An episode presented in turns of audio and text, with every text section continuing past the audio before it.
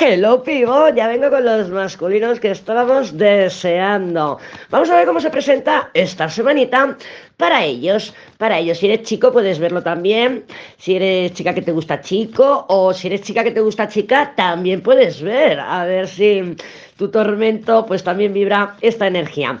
Venga, pues vamos a ver cómo se presenta el panorama energético para los masculinos esta semanita, esta primera semana del 2023. Estoy intentando acostumbrarme a decir 2023, ¿eh? A ver, mm, pero vamos, yo creo que nos pasa a todas y a todos. Vamos a ver cómo se presenta. Al final de los signos, pues haremos un pequeño resumen para ver su semana también. Vamos a ver, no te cruces, yo tampoco.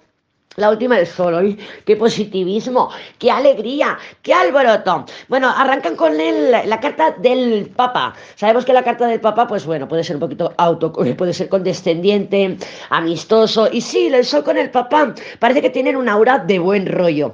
Claro, el sol sabemos que es una energía amistosa y el Papa también es una energía amistosa. Así que claro, no quita para que el buen rollo lo tengan con los colegas o la familia. No quita, no quita.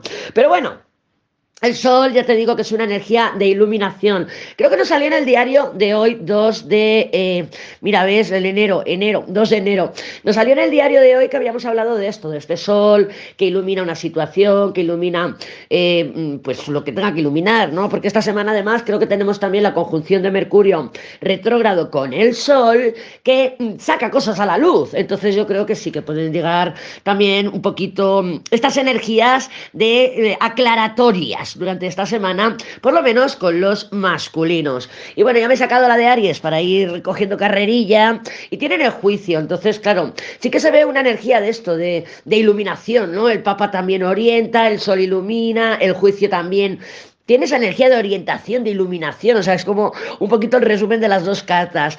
Así y también es de oportunidad. Pero lo dicho, vamos a pasar por los signos para ver cómo están ellos y luego al final hacemos un breve resumen.